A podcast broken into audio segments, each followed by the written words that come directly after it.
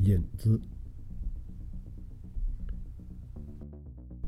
序曲结束之后，正章应该开始。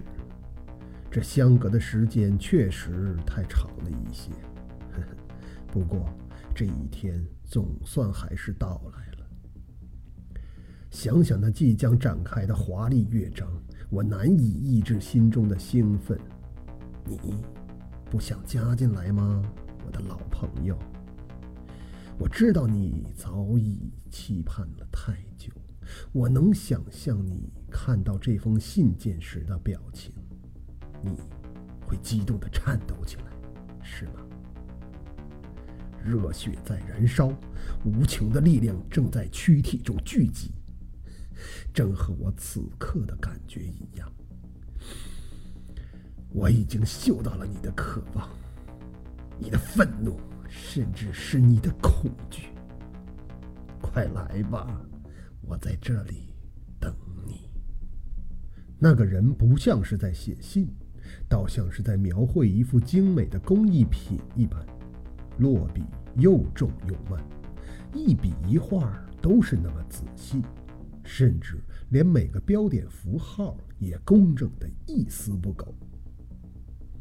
当信件的最后一笔完成之后，写信者长长的吁了口气，将身体靠向椅背，陷入了沉思中。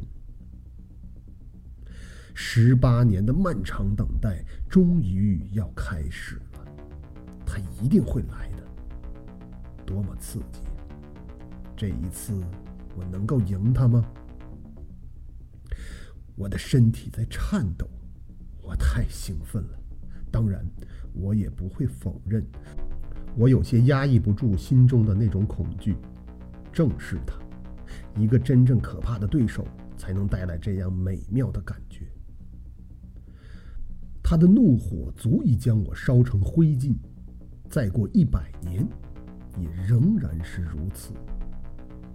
一切已无法回头，这是十八年前便已决定的宿命。二零零二年十月十九日下午十五点四十分，A 市是典型的温带季风性气候，一过中秋，寒意就浓了起来。这两天更是连绵阴雨，气温陡降，大街上呼呼的风吹着细密的雨点往来肆虐，弥漫起一股阴冷的气氛。虽然是省城，虽然是周末，这样的气氛也足以大挫人们外出的热情。街面上人影稀寥，难觅平日的热闹与喧嚣。郑好明从出租车上下来后，顾不上打伞，他快跑了几步，然后一头扎进了街口拐角处的吉天网吧。在做这一连串动作的时候，他那略显臃肿的身体已远不如年轻时那般矫健和灵活。岁月在每个人身上都会刻上应有的痕迹，毫不留情。与街面上相比，网吧内人头攒动，倒是热闹了许多。由于周围有不少高校，所以吉天网吧从来就不用为客源担心。那个胖胖的老板此时正站在收银台后面，守着丰厚的营业款，满面红光。看到郑好明急匆匆地走过来，他略感诧异。这种场合是很少有年近半百的中年男子来光临的。郑好明的衣服湿漉漉的，头发也一绺一绺的纠结在一起，这使他看起来多少有些落魄。多半是个来找孩子的家长吧，胖老板猜测着，同时暗自在心里盘算着该如何应付对方。他经常会遇到这样的家长，自己徒劳奔波了半生，却无所成就，只能把所有的希望都寄托在下一辈的身上。可是，连自己的人生都把握不好，又怎么去把握其他人的呢？所以，他们在家庭教育方面往往也是失败者。嗯，不理他就好了。胖老板很快打定了主意。从对方的年龄来判断，这个人的孩子应该已经成年了，这样便不会有什么大麻烦了。那个中年男人却显得很心急，来不及喘上一口气，他已经把一个手包放在了柜台上，然后从口袋里掏出一张纸条递过来：“查一下这个地址，告诉我是哪台机器。”他的声音沙哑而疲惫。纸条上的网络地址确实是落在吉天网吧的 IP 段内。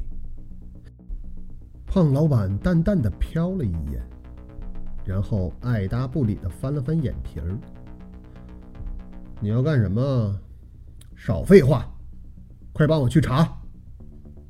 中年男子忽然瞪起了眼睛，那目光竟如火灼一般烧人。这一番气质变化来得过于强烈，也过于突然，不仅胖老板被吓了一跳。不远处，年轻的女网管也被惊动了，一双水汪汪的大眼睛向这边看了过来。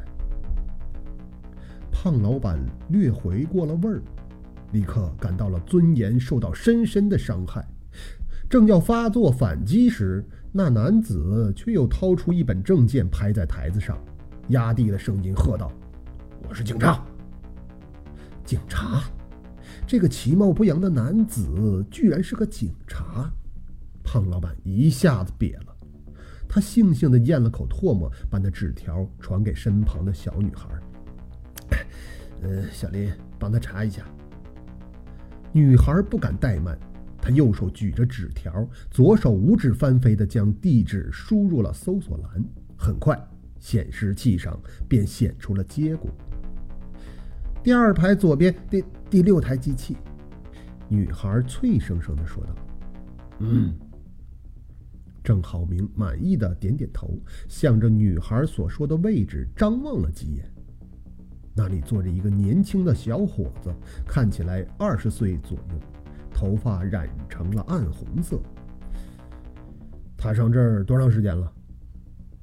郑浩明又问了一句：“呃。”中午开始，快五个小时了。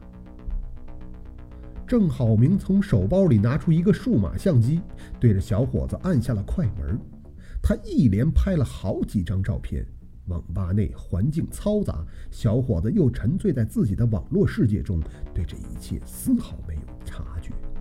胖老板的目光在小伙子和郑好明身上来回打着转，摸不清这里头的玄机。不过毫无疑问。那个小伙子引来了警察，这样的麻烦人物以后便不能接待了。虽然他也算是本网吧的常客。郑好明似乎感知到了胖老板的所想，他忽然转过头来吩咐了一句：“我马上就走，你不要惊动那个人啊，就当什么也没发生过。”胖老板无奈的点点头。那个警察已把他完全压在了下风。数码相机忽然“滴”的一声发出了提示音，它的主人查看了一下，原来是存储器的容量已经满了。郑好明轻轻地吁了口气，像是完成了某种任务一般，同时显出凝思般的神色。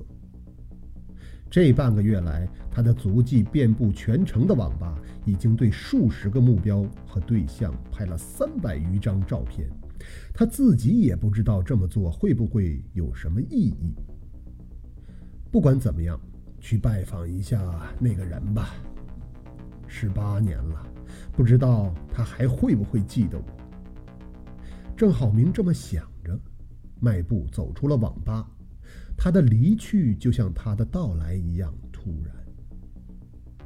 秋风窜过，几点冷雨打在了他的脖颈上，冰凉的水滴与他心头的寒意相互呼应，使郑好明禁不住打了个哆嗦。这会是一个新的开始吗？或者说，那一切根本就从未结束？晚上八点十七分。当郑浩明费尽周折找到那个目的地时，天色已经完全黑了。这里是一片低矮破旧的平房区，巷道狭窄，残缺不全的路灯闪着昏惨惨的幽光，空气中弥漫着一股令人很不舒服的霉湿气味。而仅仅百米之外，就是省城繁华的商业街区，那里霓虹闪烁，人们聚集在各式酒楼、商场和夜店中，享受着灯红酒绿的夜生活。相比之下，郑浩明所处的位置完全成了被现代社会所遗忘的角落。阴雨仍未止歇，巷路上到处淌着肮脏的污水。中年警官却对此浑然不顾，他趟着水，径直走到一间矮屋的前面，核对了门牌号码之后，伸手在木门上轻轻地敲了两下。“谁呀？”干涩嘶哑的声音从屋中传了出来。说话者虽然用尽了全身的力气，但发出的音量却有限的很。不过，这声音偏偏又如此的刺耳，似乎直接磨在了郑浩明的耳膜上，令他的头皮一阵阵的发麻。略经思忖之后，他回答了一句：“我是警察。”一阵轻微的响动伴随着令人心悸的等待，随后，小屋的木门往内打开了。借着屋中昏暗的灯光，郑浩明看到一个如鬼魅般的身影出现在自己的面前。虽然做好了充足的思想准备，但郑浩明脸部的肌肉还是不自觉地抽动了两下。在这样的夜晚，这样的凄荒之地，眼前出现这样一个怪物，不管是谁，都会有些心惊肉跳的感觉吧？是的。这活脱脱便是一个怪物，他弓着背，光秃秃的脑袋上没有头发，只有一片片黑褐色的陈年伤疤。他的脸上也是坑坑洼洼的，像一团被踩烂的泥巴，从中找不出半块完好的肌肤，而他的五官，则更令人不敢触动。一双眼睛斜吊着，眼睑旁布着伤痕。鼻翼缺了大半个，暴露出黑黝黝的孔洞来，上嘴唇如兔子一般裂开了一道豁口，显出残缺不全的黑黄色牙齿。郑浩明深深吸了口气，调整好自己的情绪，然后他叫出了那个怪物的名字：黄少平。名叫黄少平的恐怖怪人目光倏地一凛，他紧盯着对面的来客看了半晌，然后颤着声音说道：“你，你，你是郑警官？”他的声带应该是受到过严重的损害，说话时带着残破的气音。郑好明的眉头跳了一下，颇感意外。嗯没想到你还能认出我，呃，这么多年了，你还记得？我怎么能忘记呀？黄少平咬着牙挤出了这句话语，那嘶哑的声音似乎长出了锯齿，一下下的落在郑浩明的心头上。唉，我也没有忘记，从来没有。郑浩明的情绪受到了对方的感染。他的声音也变得颤抖起来。唉，所以我今天才来找你呀。两个人，一个警察，一个怪物，他们在萧萧的雨夜中对视着，两个人的目光似乎比风雨更加冷，足以把夜色都冻住了。良久之后，那怪物的声音打破了沉默。进来吧。黄少平一边说着，一边转身向屋子深处走去。他艰难地拄着一副拐杖，原来他的双腿也是残疾不全的。郑好明默默地跟在主人身后，在昏暗的灯光下，他开始打量周围的环境。屋子不大，约有十多个平方米的面积。靠门口处隔出了一个小间儿，摆着炉灶和锅碗，想必便是厨房吧。再往里则是起居室，条件简陋的很：一张床、一张桌子、几把椅子。唯一有点价值的就是一台二十一英寸的老式电视机。郑浩明感到一阵心酸，他可以想象。黄少平是在怎样的一种艰难境地中熬过了这么多年？那种痛苦和寂寞该如何承受啊？他本不该如此的，他也该有美好的生活呀！一切都源于十八年前的那场罪孽，而作为一名警察，我却至今无法将那罪孽终结。伴随着这想法。郑浩明颇为自责地叹了声，他的眉头因此锁起，在双眼眼侧拉出了大片的鱼尾纹。黄少平挪动到床边坐下，然后他翻着怪眼，直接便切入正题：“郑警官，你忽然来找我，是不是有了新的线索呀？”“是有些线索，嗯，不过嘛。”也不知道有没有价值。郑好明坐到对方身边，他拿出一台数码相机，调到浏览照片的模式后，送到黄少平眼前。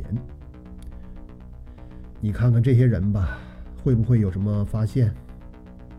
黄少平把身体侧了过来，凝目看着相机的显示屏。不过他很快就显出了失望的表情，摇头说。不对，这些人都太年轻了，十八年前，哎，他们根本不可能啊！哎，我也知道啊。郑浩明沮丧的舔了下嘴唇，可我等了这么多年，终于等到这么一条线索，任何环节我都不想错过。你还是仔细看看吧，或许，即便不是当年的本人，哎，也会和那个人有些什么联系呢？你用心看看，不要放过任何可疑的感觉。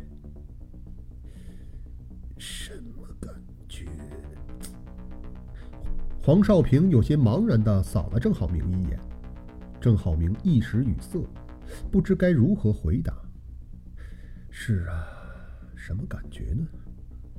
如果根本不是同一个人，那自己要对方去找一种什么样的感觉呢？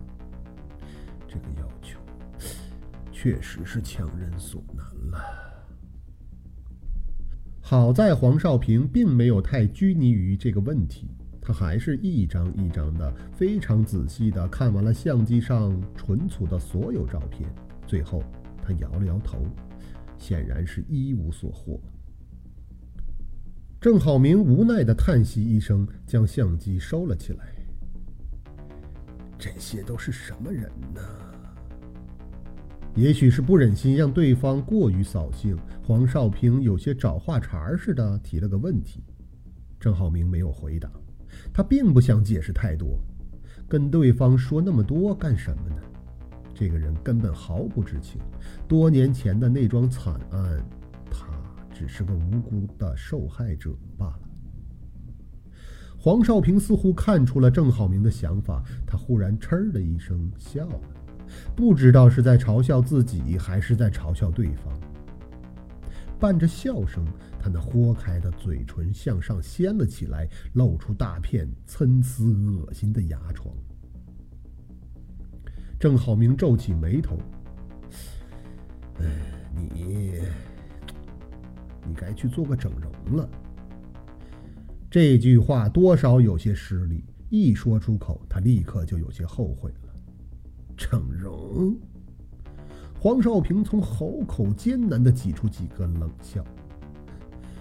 我哪儿来的钱呢？靠着几个救济金，上街捡些破烂卖卖，我能活到今天已经不错了。唉。也是啊，郑好明显出尴尬、同情又爱莫能助的神色。这已经是一个残酷的社会，而残疾者在其中无疑会更加举步维艰。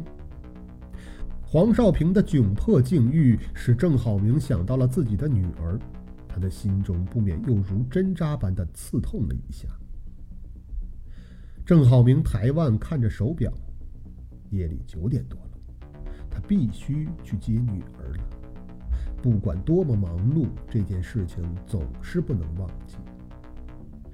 这个，嗯，照片你都看了，如果回头想到了些什么，及时跟我联系吧。我也可能还会来找你的。黄少平不再说什么。他拄着拐杖站起来，表明了自己送客的态度。两天之后，十月二十一日上午十点四十五分，A 市公安局刑警大队的队长办公室里，凝重的气氛几乎让人窒息。队长韩浩拍案而起，他的眼睛瞪得溜圆，用近乎怒吼般的声音喝问：“什么？”你再说一遍。对面的刑警队员尹健比这个身材高大的队长要矮上了整整一头，他有些畏畏缩缩的咬了会儿嘴唇，这才用夹着悲伤和惶恐的语气说道：“南城派出所刚刚打来电话，郑浩明郑老师被害了。”韩浩确信自己没有听错。他脸部的肌肉扭曲着，追问道：“什么情况？”虽然他刻意压低了声音，但那话语中正在积蓄的愤怒和悲痛还是令人不寒而栗。尹健也稳了稳情绪。据南城派出所的同志说，他们十分钟前接到报案，说辖区发生了凶杀案。五分钟后。首批警力到达现场，结果发现死者是我们队里的郑老师。于是他们立刻打电话过来通报了案情。嗯，更具体的情况还在进一步跟进中。马上出发去现场。韩浩披上外衣，大踏步的往办公室外走去。尹健紧跟着小跑了两步，跟在他后面又说道：“韩队，还有一个比较特殊的情况。”报案的人本身也是个警察。哦，韩浩脚下丝毫不停，是南城派出所的？不，他自称是龙州市刑警队的队长。龙州。韩浩蹙起眉头，这不属于省城的管辖了。这个家伙怎么会突然出现在我的地盘上？不过这疑问只是一晃而过。他现在实在没有闲暇去思考这些毫无头绪的问题，他必须尽快布置好案件的启动工作。在从办公室通往汽车的这段路上，韩浩用电话调集了局里最好的法医、最好的刑侦勘查专家，以及刑警队中最精干的搜捕力量。所有的人都将在最短的时间内赶往案发的第一现场。